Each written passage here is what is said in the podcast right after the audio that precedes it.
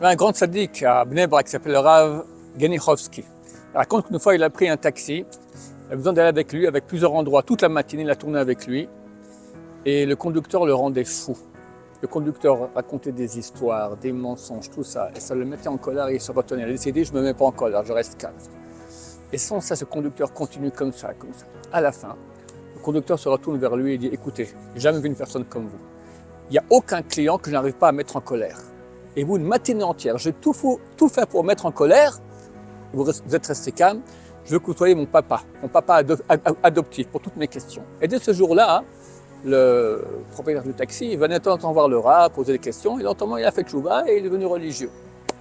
Regardez quelle puissance arriver à pas, à pas se mettre en colère. Qu'est-ce que ça peut faire comme chose extraordinaire? Le Stipler, le père de Abraham Kanemski Zatzal, qui était de grande génération, le Stipler, il dit que si quelqu'un comprend que tout vient de Dieu, alors, complètement en colère. Le type était envoyé par Dieu. Tout ce qui arrive, tout ce qu'il te dit, c'est Dieu qui veut maintenant te mettre à l'épreuve. Et on sait que quand on est en colère, il y a beaucoup, beaucoup de notre sainteté qui part. Au contraire, si on se retient, d'habitude, lorsque du ciel, on veut nous donner un cadeau, une grande somme d'argent, alors le côté négatif dit, mais il ne mérite pas. Il faut lui faire un test. On fait un test. Si tu restes calme, tu reçois tout. Tu te mets en colère, tu as tout perdu. C'est un truc très, très connu.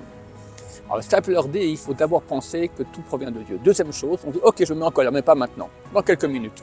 On repousse à plus tard. En attendant, on s'est calmé.